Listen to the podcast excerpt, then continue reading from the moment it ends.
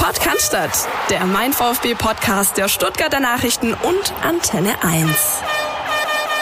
Die Zeit der Länderspielpause neigt sich dem Ende entgegen und auf den VfB Stuttgart wartet eine neue Heimaufgabe, diesmal gegen Holstein Kiel. Hallo Philipp Meisel. Ihr habt gerade Christian Pavlic gehört, der auch als Ansager einer Fahr Fahrstuhlmusik locker äh, seinen Lebensunterhalt verdienen könnte. Servus zusammen. Ja, was haben wir heute für euch? Ähm, ein ja, Themenspektrum, so gut wir es füllen konnten. Das ist ja doch wieder einiges passiert. Keine Länderspielpause vergeht ohne News äh, zum VfB Stuttgart. Natürlich blicken wir auf die Mannschaften, schauen, was sich da so getan hat äh, mit den äh, Profis, die mit ihren jeweiligen Auswahlmannschaften unterwegs waren. Bringen Trainingseindrücke mit. Der VfB hat ja noch ein Testspiel absolviert ähm, gegen Jawohl. St. Gallen. Ähm, ja, und dann natürlich nochmal klassisch U-Teams, das Schneckenrennen so ein bisschen in der Oberliga. Da will anscheinend keiner wirklich auf den ersten Platz hüpfen. Ja, das schon, aber so, also, so absetzen und so, das ist Schwierig. wohl irgendwie nicht drin. Ja, Ja, ja. kennt sich aber auch der VfB damit aus. Absolut. Möchte aber da wieder den Sprung vielleicht sogar an die Tabellenspitze zurückschaffen, ähm, idealerweise mit einem Heimsieg gegen Holstein Kiel. Und darüber sprechen wir heute, oder? Richtig. Richtig. Der Neustart nach der Länderspielpause ist tatsächlich vollzogen, wenn man so möchte, denn am Dienstagmittag hat tatsächlich das äh, Team, ähm, Tim Walter und seine Mannschaft wieder das Training aufgenommen. Ähm, ja, ist irgendwie so eine so eine komische Situation. Zumindest fühlt sich's für mich so an, denn ähm, die hätten schon sehr sehr gerne diese Scharte Wien Wiesbaden schneller wieder ausgewetzt, ja. Und äh, jetzt hast du natürlich mit Kiel einen Gegner, der ja einfach eine andere Qualität anbieten wird. Dazu kommen wir nachher noch. Ähm, gut war zumindest mal, dass sich die Spieler, die unterwegs waren, jetzt nicht verletzt haben. Also der VfB hat ja wirklich, ähm, wenn man jetzt die Spitzenteams da oben anguckt, mit teilweise acht Verletzten, auch Langzeitverletzten, eigentlich schon eines der größten personellen äh, Probleme. Dafür haben sie auch den größten Kader, logisch. Aber ähm, das ist schon mal positiv. Die alle kamen mit Erfolgserlebnissen zurück, beziehungsweise wir nehmen Mittwoch auf. Das heißt, ähm, die Kollegen Endo, Avuja und Mangala, die sind noch auf dem Rückweg. Mangala immerhin 4-1 gewonnen, äh, meines Wissens für die UN20 gegen Moldawien, kann das sein? Sowas, ne? Richtig, ja, Moldawien war es, Ja. glaube ich. Und ähm, ja, also es, sieht so aus, als ob alle Heile zurückkommen und das ist schon mal eine gute, eine gute Ausgangslage. Was ich einen ganz interessanten Aspekt finde, so stimmungstechnisch, hast du ja gemeint, naja, die wollen das alles wieder möglichst schnell korrigieren. Ähm, du nimmst jetzt natürlich dieses letzte Negativerlebnis gegen ähm, Wien Wiesbaden so ein bisschen mit. Ähm, ich finde es aber vielleicht gar nicht so schlecht. Also das ist mein erster Eindruck. Ähm, wer sich beispielsweise erinnert an äh, die letzte Zweitligasaison, da ist der VfB mit einer 0-3-Niederlage in Würzburg äh, in die Winterpause gegangen. Und da hast du auch gedacht, ich glaube sogar auf Platz 4 überwintert, drei oder vier oder sowas.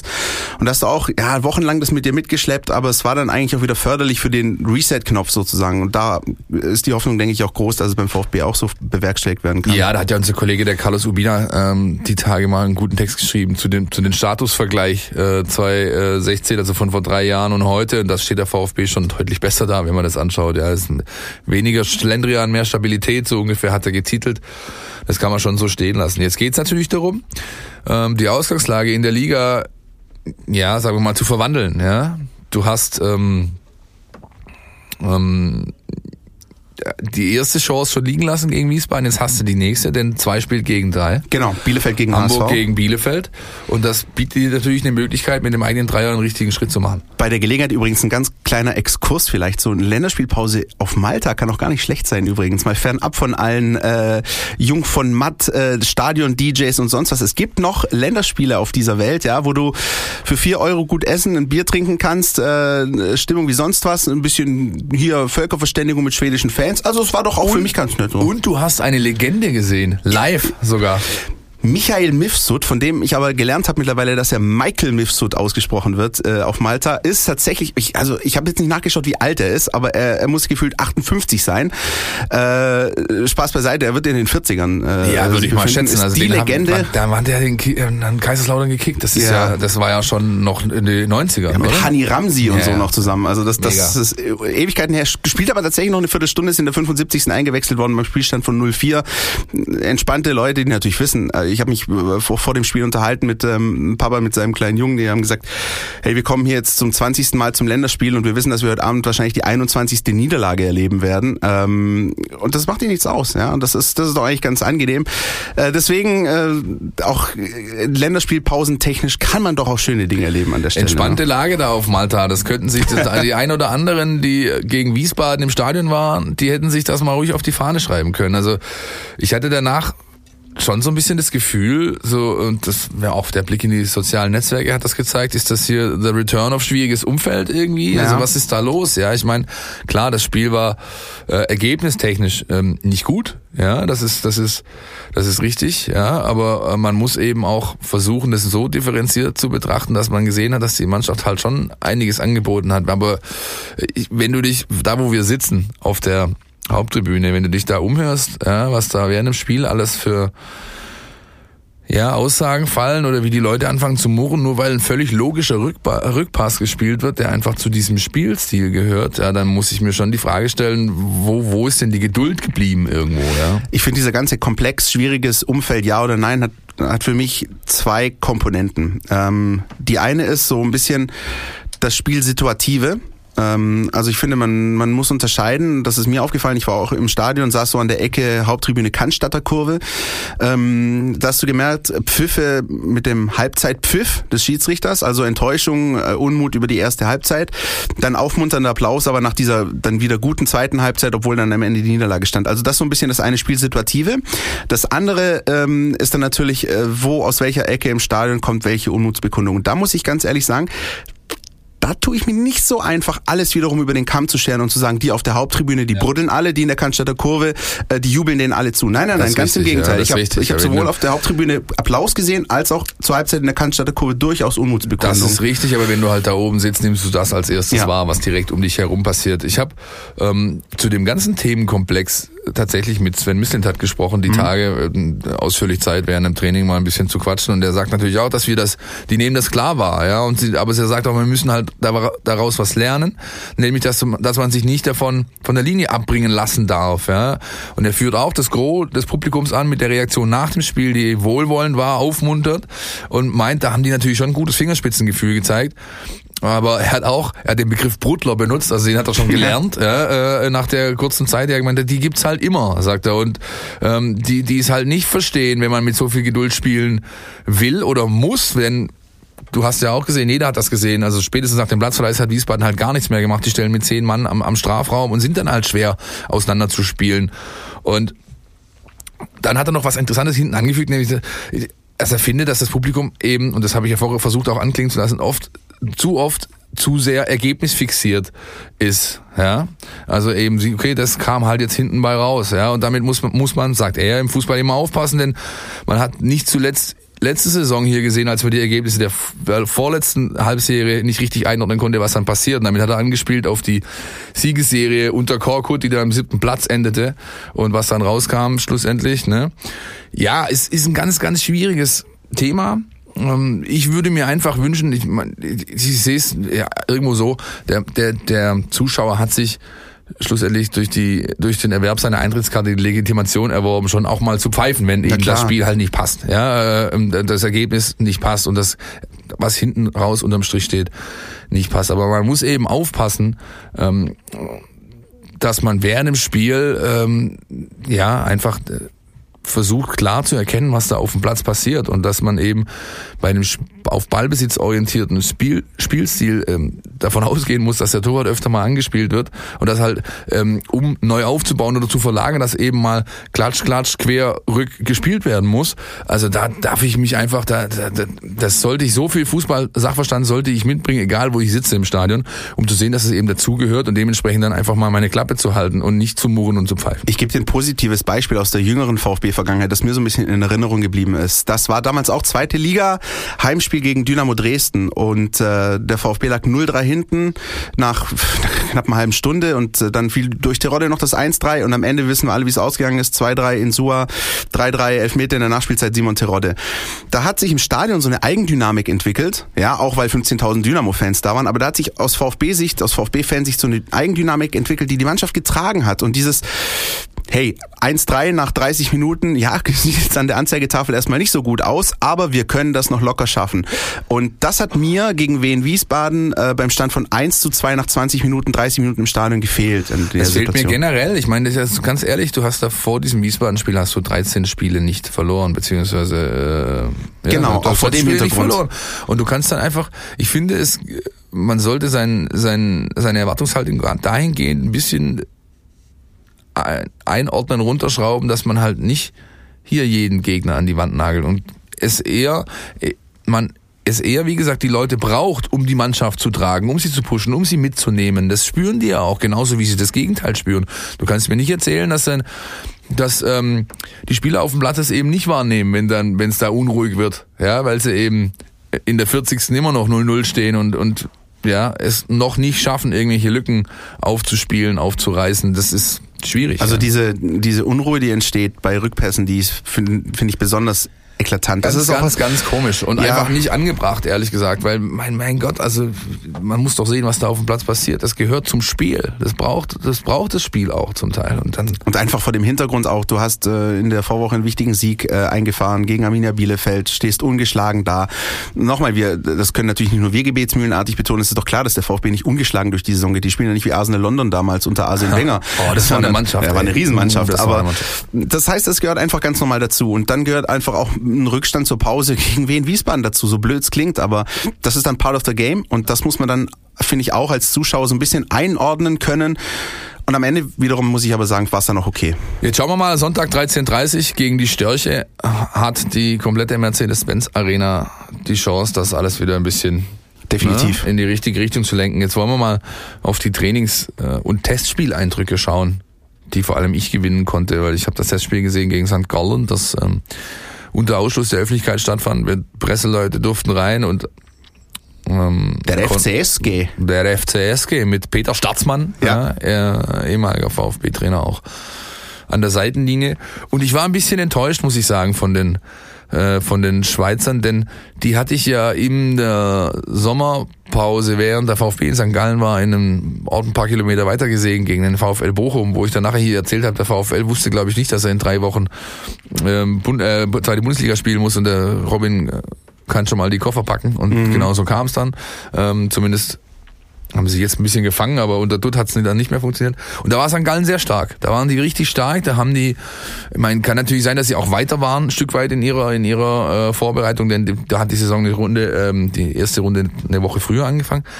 Aber das haben sie jetzt am Freitag im Robert-Schlien-Stadion nicht auf den äh, Platz bringen können, wobei ich nicht genau wusste, ob sie ihren ersten Anzug tatsächlich dabei hatten. Aber es war schon so, dass der VfB am Anfang kurz ein bisschen Ruckler gebraucht hat. Da hat auch mal dann da war ein, äh, ähm, ein, ein schöner äh, Rückpass dabei, der dann beinahe zum äh, 1-0 für St. Gallen geführt hat. Aber dann haben sie sich nach zwei, drei Minuten gefangen und haben richtig gut gespielt, muss man sagen. Also äh, auch in Anbetracht dessen, dass da ja noch einige Spieler nicht einsetzbar waren, ja, Förster, al und so weiter beispielsweise, individuell nur Ned Phillips nicht dabei, äh, die ganzen Nationalspieler auf Reisen nicht dabei, ähm, Teto Klimowitz, der verletzt war und, und, und. Ähm, Gomez Doppelpack, schnell für sag ich mal, ordentliche Verhältnisse gesorgt. In der zweiten Halbzeit dann ähm, trotz Gegentor ruhig, souverän das Ding runtergespielt, 4-1 gewonnen. Muss ich ganz ehrlich sagen, war ein richtig guter Auftritt mit zwei ähm, äh, interessanten Aspekten. Der eine ist wirklich durchaus positiv, denn Tons Koulibaly hat äh, richtig gut gespielt und hat äh, voll durchgezogen auch. Also der hat keinerlei Probleme mehr. Sehr gut. Mit seiner muskulären äh, Geschichte, die ihn da ins länger behindert hat. Ähm, das war wirklich positiv. Der Junge macht echt Spaß, muss man ganz ehrlich sagen. Und hat auch, ähm, ich habe die Chance mit ähm, äh, den Analysten kurz zu sprechen, dann äh, irgendwie 34,5 kmh mit Abstand den schnellsten Sprint auf, de, auf dem Platz. Ja, mal kurz angezogen. Und damit wirst du fast geblitzt in Stuttgart. Da, damit wirst du geblitzt in Stuttgart und das ist auch in der Bundesliga. Im Bundesliga-Vergleich ist, bist du da relativ weit vorne dabei. Ne? Also der Junge, da auch da muss man natürlich extrem Geduld haben, ja, weil er ist 18, der hat noch nie wirklich Erwachsenenfußball gespielt. Aber auf den Jungen, ähm, da freue ich mich, wenn er mal so seine ersten sechs, sieben Monate der Akklimatisierung durchlaufen hat. Und das Zweite war, dass Walter taktisch, äh, äh spieltaktisch gesehen, vom System her, ähm, ein paar Sachen anders gemacht hat. Nämlich hatten über große Teile des Spiels ein klassisches 4-3-3 spielen lassen. Ja, und das ist ja eine Frage, zu der wir nachher auch noch kommen, finde ich. Ja, ähm, durch den Didavi-Ausfall wird ja eigentlich in der Raute vorne die 10 vakant. Philipp Clement wäre der Kandidat, aber jetzt sage ich mal in der Generalprobe hat ein 4-3-3 spielen lassen mit ähm, äh, gut Carasso auf äh, Innenverteidigung neben Bartstuber, weil Kempf auch leicht angeschlagen war. Und dann war das äh, Mittelfeld mit Santi äh, zentral. Dann war ähm, links Philipp Clement und rechts äh, Silas. Ja, und dann hat er ähm, vorne eine Dreierreihe gehabt mit Gomez und außen Kulibali und Roberto Massimo. War eine interessante Aufstellung, die zumindest mal so ein ja, vielleicht einen kleinen Fingerzeig geben kann auf äh, die die anstehende Aufgabe gegen Kiel. Wie ist denn dein Eindruck? Ähm, zum einen ähm, würde mich mal interessieren, ähm, hast du gemerkt, dass, mh, dass, dass die Jungs noch so ein bisschen angefressen waren, ob dieser Niederlage gegen Wiesbaden, äh, dass auch so ein gewisser vielleicht Konkurrenzkampf entsteht? Also gerade, dass möglicherweise die, die jetzt da sind, versuchen wollen, die Situation zu nutzen, dass andere eben verreist sind? Das wäre die eine Frage. Die andere Frage wäre ähm, gerade dieser, dieser Systemwechsel angesprochen. Wie, für wie variabel schätzt du den Kader ein? Also das, ich will nicht, doch, ich sag's jetzt. Wie polyvalent ist der VfB Stuttgart aus seinen Oh, lala. einzelnen Positionen? Lala. Also wie ist da dein Eindruck? Das würde Also mich interessieren. erstmal sowohl als auch. Mhm. Ja, natürlich sind die angefressen und ja, natürlich hat da äh, haben natürlich da einige ihre Chance gewittert ähm, und entsprechend sind sie aufgetreten. Das ist aber auch das, was mir ähm, Tim Walter nach dem Spiel berichtet hat, was mir Sven Mislint hat, äh, am Dienstag berichtet hat und was man so ja sieht und spürt und riecht, wenn man so der Mannschaft jetzt zuschaut, wie sie eben trainiert. Ähm, die haben ganz, die wissen das einzuordnen, die wissen ganz klar, dass sie da äh, einen Schuss vor den Bug bekommen haben, so wie wir es ja auch mal äh, betitelt haben in einem Mhm. unserer Stücke dazu und dass sie jetzt einfach eine Schippe drauflegen wollen, werden, müssen auch. Ne? Und so die Variabilität, wie, wie siehst du das? Sie ist gegeben, sonst hätte Ja. man das ja nicht spielen können. Ich meine, musste nur, musste nur den Robby Massimo anschauen, ja, der, der, ähm, den, den, den züchten sie jetzt quasi über den Weg zweiter Mannschaft irgendwie zum Rechtsverteidiger her, da, ja, aber wenn es eben Not am Mann ist, dann spielt er halt trotzdem in der Dreierkette offensiv links, äh, rechts außen den Flügel und man hat ja auch gegen Wiesbaden gesehen, als der reinkam. Das war ein richtiger Faktor hinten raus, ja. Ähm, ja, also ich, ich, ich ähm, kann mir sehr gut vorstellen, dass da ähm, zumindest phasenweise mal äh, sowas in diese Richtung gezeigt werden wird gegen Kiel. Ähm, hängt natürlich jetzt aber auch noch davon ab, wie die restliche Trainingswoche verläuft. Denn äh, der Tim Walter ist ein Typ, der äh, sehr, sehr lange wartet. Ja. Ähm, also es gibt ja Coaches, die sind irgendwie, ähm, die finden irgendwann ihre Stammformationen, dann lassen die es halt ins Training laufen, die wissen, okay, ich habe meine elf oder vielleicht meine, meine neun, neuneinhalb. Und so die anderthalb Positionen, wo ich irgendwie schwanke, die entscheide ich dann vielleicht so äh, gegen Donnerstag. Ja, und äh, mein Spielsystem bleibt gleich. Walter ist ganz anders da. Der ist da wirklich jemand, der auch noch das Abschlusstraining äh, mit reinnimmt und teilweise dann echt am Spieltagsmorgen noch sagt, okay, nee, scheiße, ich schmeiß meinen Plan um und mach das jetzt eben so oder so oder so, weil XYZ gestern gezeigt hat, Komma, das. Ja, also das, der ist da äh, hinten raus sehr ja. Und lässt sich auch nicht in die Karten schauen. Also Nein, weder gar nicht. so, das ist überhaupt nicht. bei der Das Pressekonferenz. ist, tatsächlich, Ja, ja. das ist ja so, äh, auch wenn er das vielleicht manchmal anders verkauft, ähm, weil das einfach noch nicht abschließend weiß. Ja. der verkauft natürlich so von wegen, ich lasse euch doch nicht, ich, ich erzähle euch doch nicht, was ich mache. Ist ja logisch, der Gegner liest das ja auch oder hört das ja auch. Nein, aber das ist tatsächlich eher so, dass er wirklich sehr, sehr lange wartet und die letzten, aller, allerletzten Eindrücke einfließen lässt, um sie dann nochmal irgendwie ähm, auf der Position zu entscheiden. Und man hat ja auch gesehen, Beispielsweise das erste Mal, wo die Grundformation klassisch geändert hat zum Anpfiff in Bielefeld, hat dann ja nahtlos, hat das funktioniert. Das war eine der besten ersten Halbzeiten, die der VfB Definitiv. gespielt hat in dieser Runde. Und es war auch so eines der Spiele, wo die Mannschaft nicht gebraucht hat, bis sie diesen Schalter findet, den sie dann umlegt, um dann wirklich gut zu zocken, sondern sie haben es wirklich von der ersten Minute angebracht. Und ähm, ich, so die, das, was ich bisher gesehen habe, jetzt die letzten zwei, drei Tage, lässt zumindest den Schluss zu, dass es gegen Kiel ähnlich laufen könnte. Das sind noch spannende Eindrücke. Ähm, Ja. Welche Eindrücke hast du so von den Trainingseinheiten bisher gesammelt, die es die es gab? Äh, jetzt Anfang der Woche gab es ja auch noch die eine oder andere. Ja, Einheit. ich habe ich hab zumindest gesehen, dass äh, ein Spieler ähm, wieder eine zentrale Rolle einnimmt und das ist Atta. Ja. Atakan Karasor. Atakan Karasor, der, der von mir hochgelobte äh, zu Saisonbeginn, der dann auch stark angefangen hat und äh, die letzten Wochen dann Spiele drin hatte, die eben nicht ganz so ähm, sage ich mal, herausragend waren, wie er zum Beispiel gegen Freiburg gespielt hat in der Vorbereitung, dieses letzte Spiel, dieses 3x30-Session oder eben dann gegen Hannover. Aber ähm, ja, ein, ein Spieler ist, dem einfach zentrale Bedeutung zukommt. Der ist jetzt 23 geworden, darf man eben auch nicht vergessen, ist noch lange nicht am Ende seiner Entwicklung. Und ähm, ja, bei ihm ist es eben so, auch das, da habe ich mit äh, Sven, wir sind halt lange drüber gesprochen gestern, ist halt so, also der spielt halt irgendwie gegen Wiesbaden eine Passquote von 92 Prozent. Aber der Pass, der dann beim Publikum hängen bleibt, ist halt der eine Fehlpass. Mhm. Oder die zwei, die er gespielt hat. Ja, und das ist, äh, das ist natürlich schade für den Jungen, weil er einfach eine, eine ganz, ganz wichtige Schaltzentrale Position besitzt, äh, besetzt und und ähm, ja, seine Werte, das kann sich ja jeder raussuchen, egal ob das ähm, Defensiv-Zweikampf ist, ob das Luft-Zweikampf ist, ob das Passquote ist. Ähm, das ist alles ähm, im gehobenen äh, Bereich, in der, im Zweitliga vielleicht wenig ganz, ganz vorne. Was, was er eben noch besser machen kann, äh, ist und das hat auch äh, das hat auch der der Missentat gesagt ist die ist im Ballbesitz ja er hat ganz oft äh, spielt einfach noch nicht so gut wie er es kann ähm, wenn er das könnte, und das war beachtlich, was äh, Mislintat da gesagt hat, wenn er, das, wenn er das schon auch noch könnte, dann ist er nicht mehr lange bei uns. Ja? Weil er eben, also Mislintat sieht ihn so gut, dass er, ähm, dass er noch ganz andere Sachen spielen könnte. Was, ja? was also. mir bei ihm noch so ein bisschen fehlt, so jetzt abseits der Passquote, ist so das, was wir eigentlich ähm, vor der Saison im Vorfeld so ein bisschen gelobt haben, so dieser Scannerblick, dieser Röntgenblick, ähm, sofort zu erkennen, was mache ich in welcher Situation und wie reagiere ich. Das ist mir manchmal noch ein bisschen zu verhalten fast. Da könnte er sich noch ein bisschen mehr trauen. Auch das hat er, ähm, auch das hat er erwähnt und äh, ja, äh, dass sein Problem ist, also Karasons Problem aus Missintats Warte heraus, ist, dass er eben genau das sieht, mhm. dass er diese Verantwortung übernehmen will und sich um ganz, ganz viele Dinge kümmert. Ähm, und weil er selbstlos ist, kümmert sich zuletzt um sich selbst tatsächlich, ja, sondern er versucht, wie so ein, er verliert den Fokus dadurch, weil er meint, er hier sieht hier eine Baustelle und da was und das muss ich zulaufen und hier muss ich da, und das, sage ich mal, nimmt ihm quasi äh, so ein Stück weit seine Qualität, weil er dann auch sehr, ein sehr kritischer, selbstkritischer Typ ist, der dann halt sich einen Kopf macht. Hat er jetzt äh, Heiko Hinrichsen die Tage aufgeschrieben, da geht er, gehen er mal zu Mario Gomez und sagt, du, ich habe hier einfach Baustellen, kannst mir irgendwie helfen, ja, und und aber ich finde halt, es ist ein bisschen ein Selbstläufer geworden, bei ihm immer nur den Fehler zu sehen.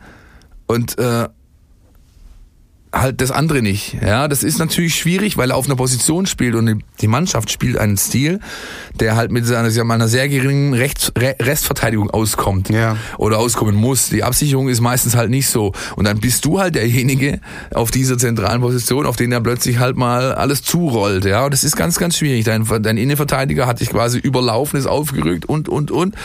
Aber wie gesagt, man gerade insofern vielleicht dieser dieser Systemwandel möglicherweise gar ja. nicht so uninteressant. Ja, ne? ja, natürlich, natürlich. Und wie gesagt, ich man ich möchte, also ich habe natürlich, man muss klar benennen, wenn er halt äh, Fehler macht, die auch äh, Tragweite haben, ja, und vielleicht kein so gutes Spiel macht, wie er es schon macht, gemacht hat oder machen kann. Aber man sollte auch äh, davon abkommen, sich nach ähm, ähm, ja, nach so wenigen Spielen und bei der Bilanz, die bisher eingeholt wurde, auf so einen jungen Kerl einzuschießen, ja, der selbst sagt so, hey, als ich da gegen Hannover ins, in, ins Stadion eingelaufen bin, habe ich mir gedacht, Alter, was ist denn hier los? Ja, der ist 23 jetzt die Woche geworden, hat noch nie vor so einem Publikum gespielt, hat noch nie so eine Verantwortung getragen, auf der entscheidenden Position einer Mannschaft wie dem VfB Stuttgart der Mann zu sein. Also da muss man, finde ich, auch ein bisschen mehr Geduld irgendwo an den Tag legen und versuchen, dieser, diesen Kerl wachsen zu lassen, beziehungsweise ihm beim Wachsen zuzusehen, weil ich bespreche ihm mitnichten das Potenzial ab, wirklich jemand zu werden, der, der Rainer Wiedmeier hat ihn die letzte, der letzte Mal sogar mit, mit Sonny Mosoldo ver, ver, verglichen. Okay, ja. ja. Ich meine, der, der wird mal der General da, wenn man ihn denn äh, die Geduld äh, entgegenbringt, die, das auch werden zu können. Ja. Und äh, wenn du ihn mal anschaust, defensiv, also ist er für mich eigentlich fast über jeden Zweifel erhaben. Er hat natürlich auch das Problem, dass er äh, gegen ein Mismatch spielen muss, weil die zu zweit kommen.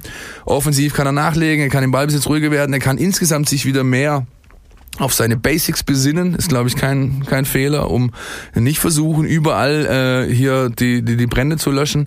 Das würde ihm weiterhelfen, aber ganz ehrlich unterm Strich Geduld haben mit dem Jungen. Und der vielleicht vielleicht kommt ja da der nächste Gegner dann gerade recht, das ist nämlich sein Extra ein gerade recht äh, liefen eigentlich dem VfB 2 so ein bisschen die Ergebnisse der Konkurrenz rein in der Oberliga Baden-Württemberg. Ähm, ja. Die Konkurrenz hat nämlich gepatzt, aber der VfB hat es nicht nutzen können, ne? Nein, gar nicht. Nein, das ist äh, tatsächlich, äh, wir haben es ja eingangs angekündigt, so eine Art Schneckenrennen in der Oberliga ganz vorne. Ja, die Göppinger, jetzt hat sich Villingen dazwischen gemogelt, dann der VfB 2 auf 3, die Kickers auf 4. Aber alle sind wirklich inkonstant, ja.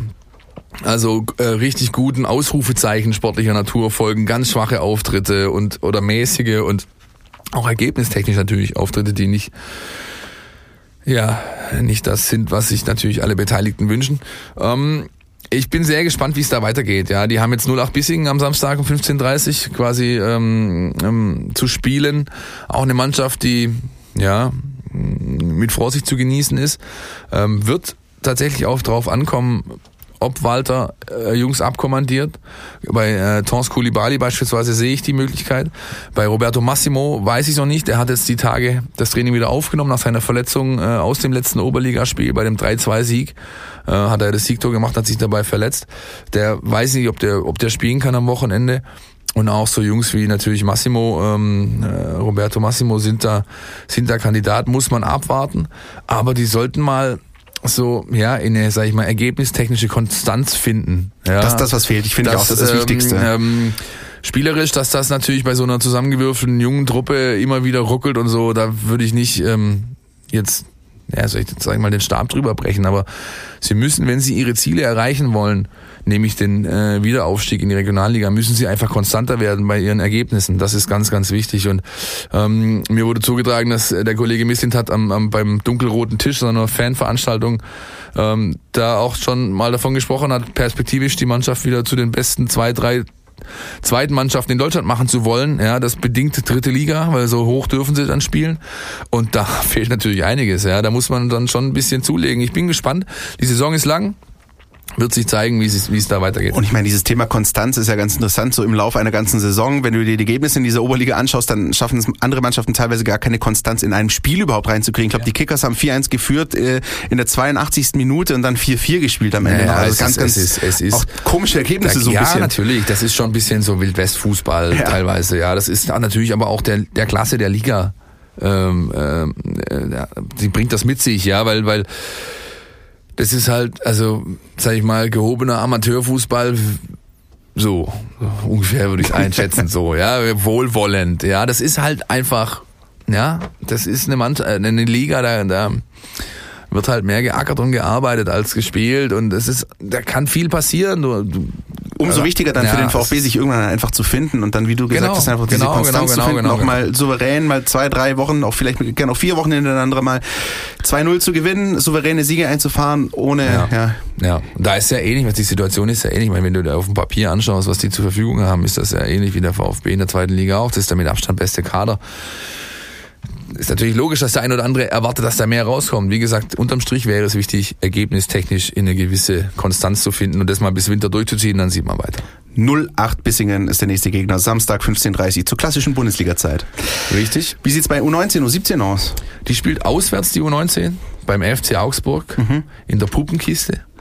Äh, Samstag 13 Uhr. Die stehen auf dem dritten Platz, die haben sich so, ja, ja, wieder, also zumindest mal ähm, sag ich mal, da oben festgebissen. Ja. Sie haben ähm, einen Punkt nur auf Mainz, den Tabellenführer. Das ist natürlich wenig in so einer äh, Liga.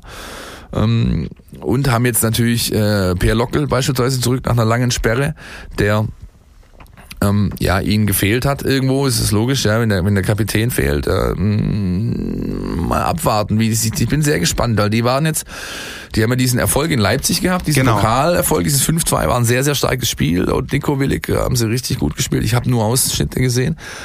Und die hatten jetzt auch so durch, die hatten ja auch quasi Länderspielpause. Für die ist jetzt auch so eine Neustartsituation.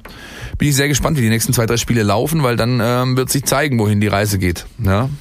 Und die U17 zwei Siege jetzt in Folge geholt. Richtig, wobei man sagen muss, der letzte, äh, das war jetzt unter der Woche ein äh, Pokalerfolg beim ersten FC Heidenheim 2, also nicht unbedingt, äh, also Verbandspokalebene, nicht unbedingt das, was was musst du auch erstmal gewinnen. Ja, ja, musst du auch erstmal gewinnen. Jetzt kommt, jetzt, jetzt kommt ein Spiel, das bin ich mal gespannt. Jetzt haben sie nämlich Hoffenheim. Ja. ja. Die sind ähm, Tabellenführer ist am Samstag um 12 Uhr. Ähm, das ist zu Hause tatsächlich. Also wer möchte, kann in das Robert-Stien-Stadion gehen oder auf den Einser. Ich glaube, die spielen eher auf dem Einser. Ähm, und da das Spiel anzuschauen. Hoffenheim ist Tabellenführer und für den VfB ist es schon eigentlich so eine Art, die letzte äh, Möglichkeit, ähm, um in der Spitzengruppe zu bleiben. Wenn sie, sie sind jetzt schon Fünfter, wenn sie verlieren, auch der Punkteabstand ist, glaube ich, äh, sechs oder sieben Ja. auf ganz vorne. Wenn sie es verlieren, ist erstmal abgerissen. Und dann kannst du dich mal ganz drauf äh, konzentrieren, Spieler, sag ich mal, zu entwickeln und die als Mannschaft besser zu entwickeln. Also ums, um die Meisterschaft wirst du dann kein Wörtchen mehr mitreden. Bei der Leistungsdichte in solchen Staffeln sind äh, dann solche Abstände nur noch ganz, ganz schwer ähm, wieder einzuholen. Das erwarte ich eigentlich nicht angesichts der Mannschaftsqualität. Habe ich ja, äh, haben wir ja schon mal drüber gesprochen. Das ist eine Mannschaft, die ja nicht die, nicht die, einfach nicht die Qualität der letzten Jahre. Ähm, und das ist immer drin im Jugendfußball. Das ist ganz normal. Ja, dazu hat äh, Murat Isik einige Spieler von außen dazugeholt, die von klassenniedrigen Clubs kamen. Ja, also, ähm, aber auch da im Jugendfußball kann vieles sehr schnell gehen. Ähm, die sind alle, also die meisten sind 16. Da kann sich noch sehr viel tun und da setze ich eher aufs zweite Jahr. Das erste ist jetzt mal so ein Schnupperjahr, glaube ich, so ein Entwicklungsjahr. Ich glaube, so sieht man es auch intern ein bisschen.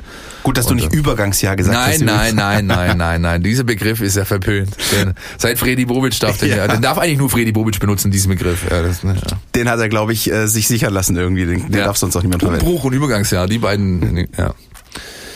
So. Wie geht's weiter, Christian?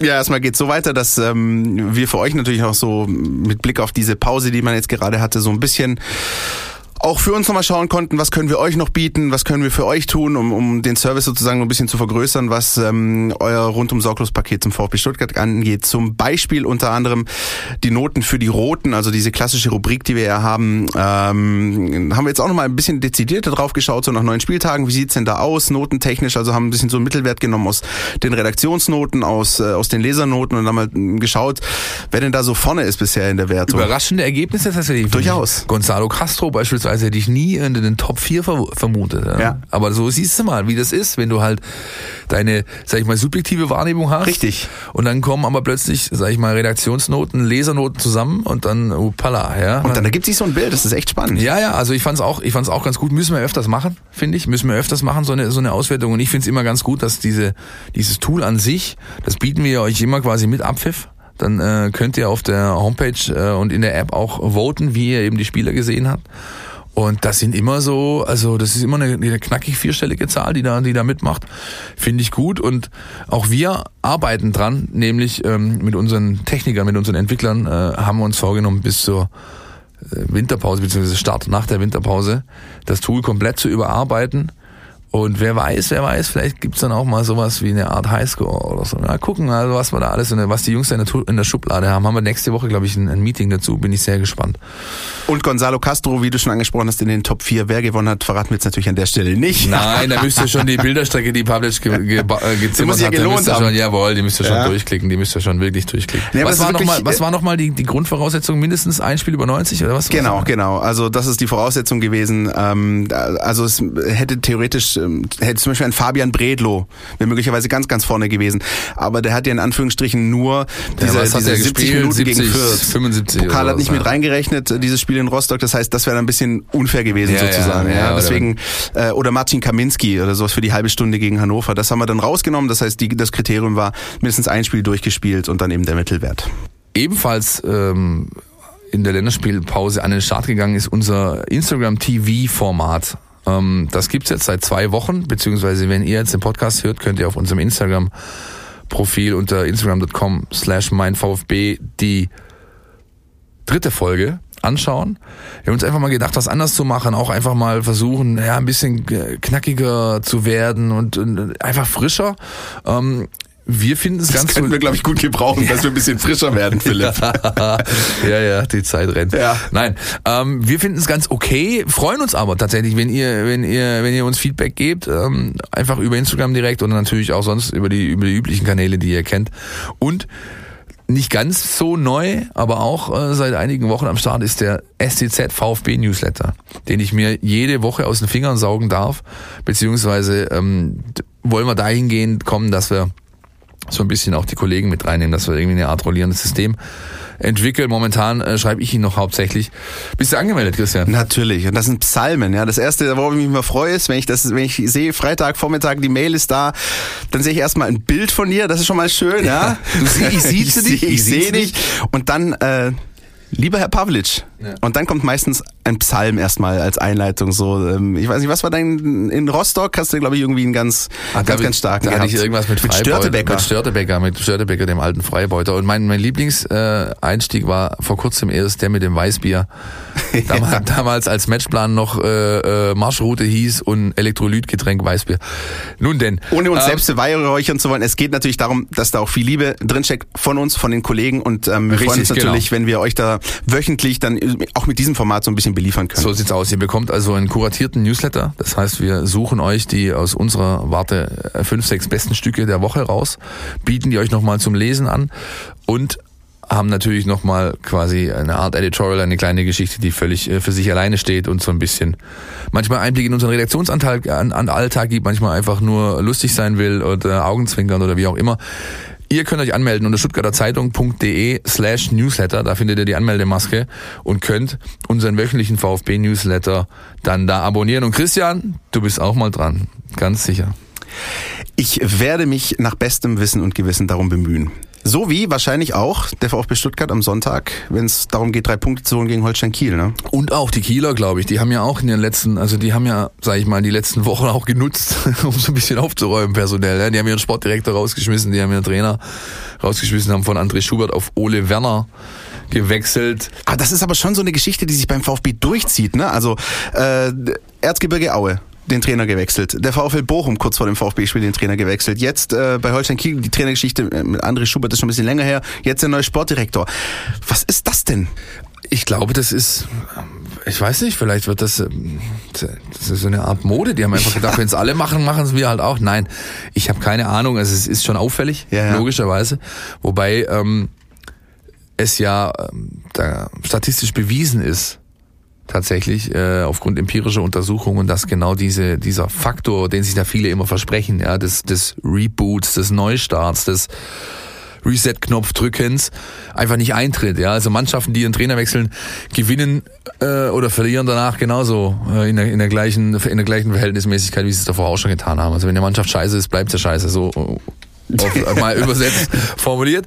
Aber nein, also es, ja, ich weiß nicht. Ich glaube, ähm, ähm, die haben sich einfach auch so ein bisschen, die haben sich die letzten Jahre stark entwickelt. Ja, ähm, äh, mit Markus Anfang, äh, dann aber auch mit, mit, mit Walter und konnten jetzt halt, haben, haben dann vielleicht auch so ein bisschen, sag ich mal, ihre Erwartungshaltung nach oben gedrückt und wurden dieser sich selbst auferlegten Erwartungshaltung vielleicht nicht mehr so gerecht in ihren Augen und haben dann halt jetzt wieder schnell personell reagiert. Man muss ja bei Holstein Kiel eigentlich äh, denen auch noch zugute halten, dass sie nicht ganz so schlimm von diesem, ich nenne das immer Relegationsfluch getroffen wurden. Also es hätte ja durchaus noch weiter nach unten gehen können. Wer sich daran, daran erinnert, der KSC in der Relegation gegen HSV gescheitert, in die dritte Liga abgestiegen. Eintracht Braunschweig in der Relegation gegen VfL Wolfsburg gescheitert, in die dritte Liga abgestiegen, beinahe in die vierte. Ja, äh, ja, haben ja, sich gerade noch gerettet. Holstein Kiel hat immerhin nach dieser verpassten Relegation, was so ein bisschen wahrscheinlich hm, der Zenit vielleicht dieser Mannschaft gewesen ist, dann es immerhin geschafft, sich zu konsolidieren in der zweiten Liga und sich da zu halten. Also das ist immerhin äh, etwas.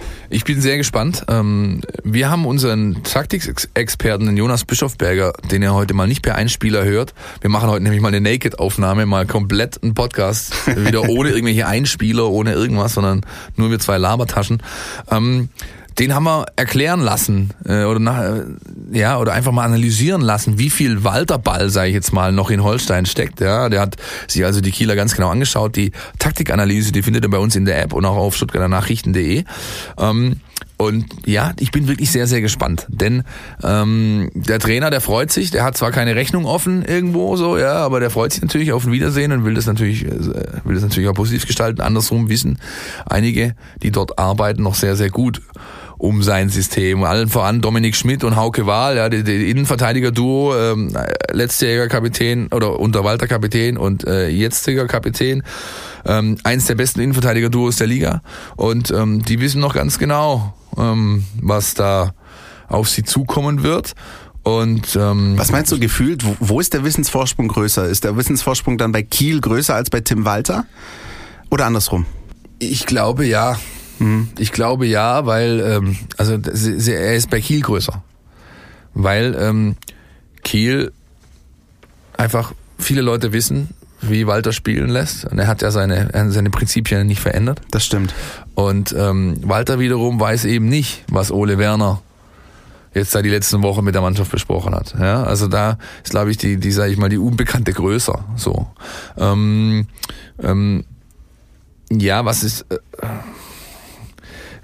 also weiß ich, das ist ein neues Spiel, du musst dich da neu, neu drauf einstellen. Ähm, ähm, auch für die ist es so in gewissermaßen so eine, so eine, so eine Restart-Situation. Äh, die wollen natürlich auch ihrem alten Trainer zeigen, was ist. Ähm, bin gespannt, ich bin wirklich gespannt. Ich kann mir, ich kann mir nicht so wirklich einen Reim auf die Mannschaft machen. Ich habe sie so zu selten gesehen in dieser Saison. Ich sehe nur, dass sie immer wieder sag ich mal, in der medialen Berichterstattung relativ gut wegkommt, aber vom Tabellenplatz her nicht so gut dasteht. Also da ist eine Diskrepanz irgendwo, ja, und ich glaube ja, dass es ein ähm, Spiel ist, das sollte man äh, nicht auf die leichte Schulter nehmen, auf jeden Fall. Ja, ich, ich glaube, ich glaube, es wird zumindest von VfB-Seite nicht passieren, das Spiel auf die leichte Schulter zu nehmen. Dazu ist dieses Spiel nach meinem Dafürhalten für Tim Walter dann doch schon zu wichtig. Ich glaube, das hat er sich schon einige Wochen lang im Kalender notiert. Das will er auf keinen Fall verlieren. Und da wird's, denke ich, an, an Motivation und entsprechender Einstellung vor dem Spiel und auch möglicherweise während der Halbzeitpause nicht mangeln. Ich zitiere jetzt mal Sven Mislintat zu, zu dem Spiel. Wir müssen daran arbeiten, viel schneller diesen Schalter umlegen zu können.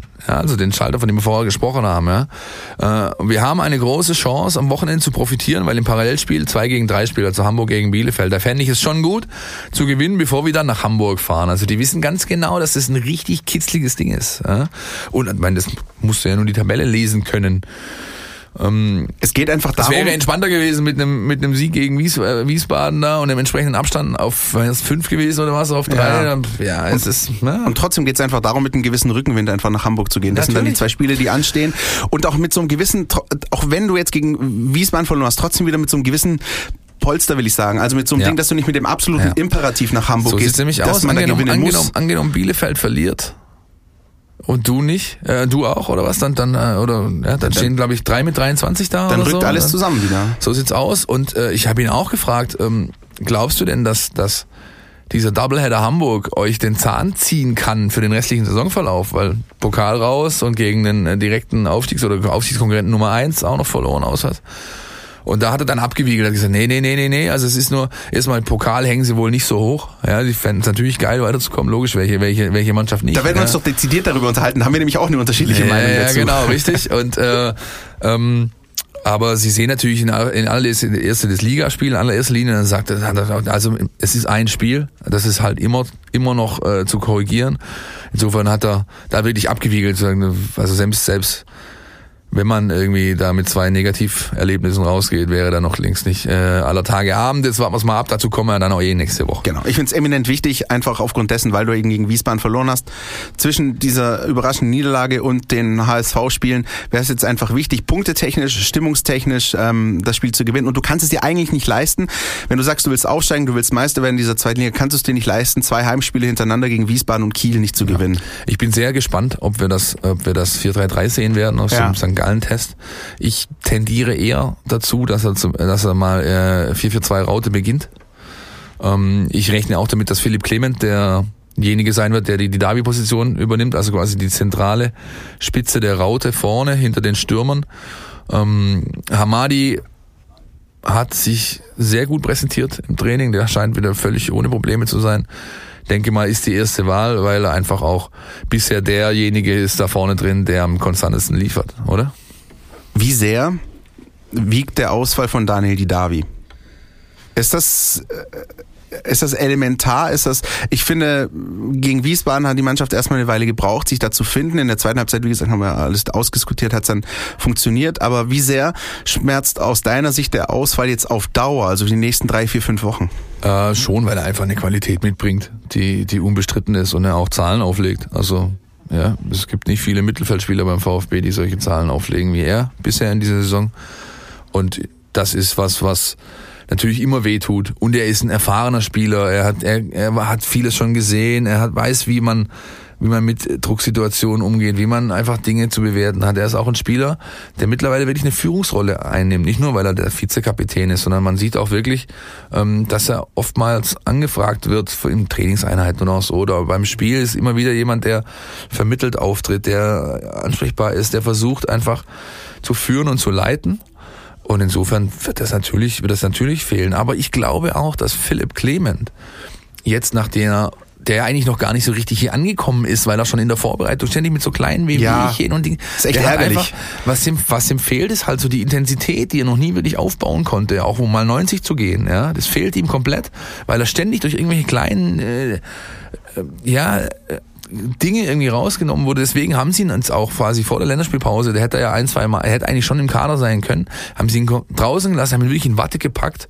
Vielleicht so ein bisschen auch, spätestens nach der Derby-Verletzung haben sie es endgültig getan, damit er komplett auskurieren kann und dann wirklich endlich mal diesen Philipp Clement den Leuten zeigen kann, den man von letzter Saison Paderborn kennt. Ja, ja das hat ja noch keiner hier gesehen. Nee, du musst auch mit den Leuten erzählen, so Leute, wenn ihr den wirklich gesehen hättet letztes Jahr, das ist eine Granate gewesen in der zweiten Liga und das ist auch so und äh, wir sind auch weiter in der festen Überzeugung und nicht nur wir, sondern auch, wenn man sich draußen umhört, wenn ich mich mit Freunden unterhalte, das ist, das ist absolut selbstverständlich. Jeder, der den Fußball aufmerksam verfolgt, weiß, welches Potenzial in ihm steckt und wenn der einmal will sagen, explodiert. Also wenn, wenn einmal sozusagen dieser Knotenplatz vielleicht auch mal irgendeine Glocke macht, dann glaube ich, dann kann es eine genau. richtig gute Geschichte werden. Vor diesem Moment steht der Spieler. Das sieht man im Training. Er ist unglaublich agil, schnell auf den Beinen, ist ständig vor den Ball, will. Ähm, wenn das so bleibt, wenn jetzt wirklich nichts mehr dazwischen kommt, erwarte ich mir von dem Jungen äh, demnächst diesen, sage ich mal, Breakthrough-Moment. Also wenn, wenn da wirklich der Knoten aufgeht, der berühmte gordische Knoten. Ähm, ja, rechne ich eigentlich damit, dass er, dass er spielt. Ähm, links hinten ähm, ist klar, ähm, Insua, denn Sosa hat immer noch ähm, Kopf. mit seinem Vollwaschgang äh, zu tun, den er dann bekommen hat. Richtig, genau. Ähm, Innenverteidigung ist auch klar, Bartstuber Kempf. Ähm, rechts hinten ist auch klar. Ähm, ein Mann, über den viel zu wenig gesprochen wird. Wegen mir könnte man gerne mal eine Folge, eine Sonderfolge über Pascal Stenzel machen. Das ist einfach so ein geiler Typ, ja. Ähm, auch als, als mal abseits des Platzes, ja. Wenn du da unten, äh, wenn du unten stehst und du siehst die Jungs da mit ihren, mit ihren, keine Ahnung, 500 PS äh, Schlitten da vorreiten, ja, und Pascal kommt halt im, äh, äh im kleinen ähm, äh, Mini vorgefahren, ja, setzt sich erstmal seine, seine Autofahrer-Lesebrille auf und so. Einfach geil, ja, liest, ich mag den, ich, ja, anyway. Ähm, Unbesungener Held so ein bisschen, sehe ich, sehe ich ganz Unsung ähnlich. Hero, ja, ja, ist, was, bin sehr gespannt, ob wir da, ob wir da vielleicht doch mal eine Sonderfolge zusammenzimmern können, äh, um, oder rund um Pascal Stenzel. Atta, habe ich mich vorher schon dazu verstiegen, glaube ich. Also wir bleiben immer noch bei 4 4 2 Raute, wird, wird die zentrale sechste Rolle spielen. Äh, rechts Philipp Förster und links entscheidet sich dann, ob er voll offensiv geht und sowas wie Silas macht. Äh, wie im Test jetzt, oder ob er äh, die, sag ich mal, konservative Variante fährt und dann spielt Gonzo Castro, der auch wieder nach seiner Verletzung ähm, fit ist und ähm, ja, natürlich auch der Mannschaft über seine Erfahrung, der für, äh, für die Mannschaft einfach ein Faktor ist. Und ganz generell fände ich mal so eine 2-0-Führung gut. Also ja. so, ein, so ein, das hatte man nämlich bisher in dieser Saison noch gar nicht. Ähm, einfach mal 2-0 führen, einfach mal nur mit zwei ja, Toren führen, ja. damit du dieses Ding sauber runterspielst. Das wünschen sich ja alle, das wünscht sich auch Misslintat, der sagt, hey, hätte ich schon mal gerne. Ja, ich meine, natürlich nehme ich auch ein 2-1. Äh, ich nehme es von mir auch in der 93. wenn ich auch wenn ich es gerne in der 80. schon hätte, aber aber so ein richtig souveräner Sieg, den hatte die Mannschaft noch nicht ist auch die einzige im Spitzenfeld, die das noch nicht hat in der Saison. Das wäre auch mal was, was, was der Gesamtkonstitution irgendwie gut tun würde. Ja, bin ich sehr gespannt, ob da Holstein der richtige Gegner dafür ist. Aber wir werden es sehen am Sonntag, wa? Wir werden es beobachten und dann natürlich das ganze Roundup liefern rund um dieses Spiel und dann im Vorfeld der Hamburg-Spiele. Wir haben noch einen Jingle abzufahren, bitte. Die Mein VfB Fangfrage. Hier gibt's was zu gewinnen. Die Fangfrage von letzter Woche. Warst leider nicht da, du hättest sie bestimmt gewusst. Ich habe gefragt, in welchem welchem deutschen Comic-Film eine Reminiszenz an Holstein Kiel zu finden ist. Holzbein Kiel gegen Syrer Braurup. Syrer Braurup. Toe, ja. Toe. Großartig, großartig kann man sich heute noch anschauen. Diese, äh, finde ich, epochale Eröffnungssequenz dieses Comics. Werner episch. Beinhardt. Werner Beinhardt. Ja. Werner Beinhardt war gefragt, wie er am Anfang leicht angesoffen ähm, so einen Ball aus seinem Dachzimmerfenster auf diesen Markt wirft und dann einfach dieses Spiel, das sich da entwickelt, quasi kommentiert. Einfach nur großartig. Und Kann ich heute noch drehen drüber Ganz lassen, wichtig, ja. Werner Beinhardt und nicht Werner gekotzt wird später. Ja? ja. Das heißt, nur diese Antwort Nein, wurde dann noch genommen. So sieht's aus, so sieht's aus. Gut, Leute, damit sind wir durch für heute. Wir äh, bedanken uns erstmal. Wir verweisen natürlich wieder auf, auch wenn wir heute nichts eingespielt haben, auf unseren äh, WhatsApp Voicemail Briefkasten 0160 989 35788. Bitte nach dem Spiel eure Meinung äh, zum Kick abgeben, das heißt ab Sonntagmittag 15:30 ungefähr und das was passt, nehmen wir dann mit in die nächste Aufnahme. Richtig? Richtig und dann gibt's denke ich einiges zu besprechen, freuen uns dann auf äh, eure Zuschriften äh, audiovisueller Art und, Und ähm, wir haben den Hamburg Doubleheader, da freue ich mich auch tatsächlich drauf. ja, da wird es einiges Gut, zu Leute, ihr kennt geben. unsere sozialen Netzwerke, wir beten sie trotzdem nochmal runter. Auf Facebook, Twitter, Instagram findet ihr uns auf äh, unter mein VfB, könnt da kommentieren, mitdiskutieren, eure Meinung dalassen oder mal in einem lustigen kleinen Quiz teilnehmen. Hast du das gesehen, was der Swinny gebaut hat mit den, mit den Köpfen? Fand ich sehr nett. Ich hatte sieben von zehn. War gut. Also ich habe mich zumindest gut damit gefühlt. Äh, anyway, Bevor du dich noch besser fühlst, machen wir jetzt Schluss. ich Philipp. würde auch sagen, bis nächste Woche. Ciao. Pott Cannstatt, der Mein VfB Podcast der Stuttgarter Nachrichten und Antenne 1.